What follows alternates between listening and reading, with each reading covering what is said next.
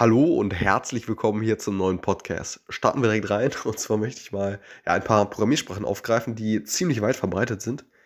Nichtsdestotrotz ist es natürlich so, dass ja, es gibt so viele Programmiersprachen und ja, jetzt einmal eine, ein, ein kurzer Auszug aus, äh, aus den diversen Programmiersprachen, die natürlich ja, alle ihren eigenen Anwendungsfall haben und da eben ja, verschiedene Merkmale auf, aufweisen, verschiedene äh, ja, Zwecke, für die sie halt verwendet werden. So. Und fangen wir an mit C.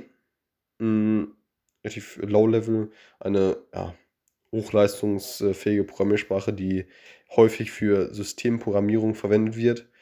Dann C ist eine Erweiterung von C, die ja, Unterstützung für objektorientiertes Programmieren bietet.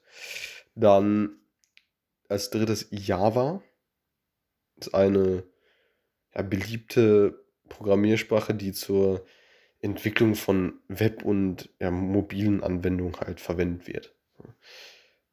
Dann haben wir Python. Ja, das ist ziemlich weit verbreitet. Äh, große Anhängerschaft, äh, sehr, sehr high level, also easy zu lernen, weit weg äh, von, von Maschinencode, die eben ja häufig für also Datenwissenschaften, Machine Learning etc. verwendet wird. Java, ja, beziehungsweise JavaScript, Java hatten wir schon. JavaScript äh, ist eine Programmiersprache, die häufig zur Entwicklung von Web-Anwendungen verwendet wird. C Sharp, eine von Microsoft entwickelte Programmiersprache, die häufig ja, zur Entwicklung von Windows-Anwendungen verwendet wird. Und als siebtes Swift ist eine von Apple entwickelte Programmiersprache zur Entwicklung von iOS ähm, und macOS-Anwendungen. Dann haben wir als achtes Ruby, eine Programmiersprache, die so ja, entwickelt wurde, dass sie ja, leicht zu lesen und äh, zu schreiben ist und häufig für Web, äh, ja, Webentwicklung verwendet wird haben wir als neuntes Kotlin. Das ist eine ja, vollständig interoperable Programmiersprache. Das heißt, man kann sie auch, ja, äh, ne, also das, was man in Kotlin schreibt, kann man auch ähm, in Java einfach äh, oder mit Java verwenden. Ähm, äh, die, die halt häufig zur Entwicklung von Android-Apps verwendet wird.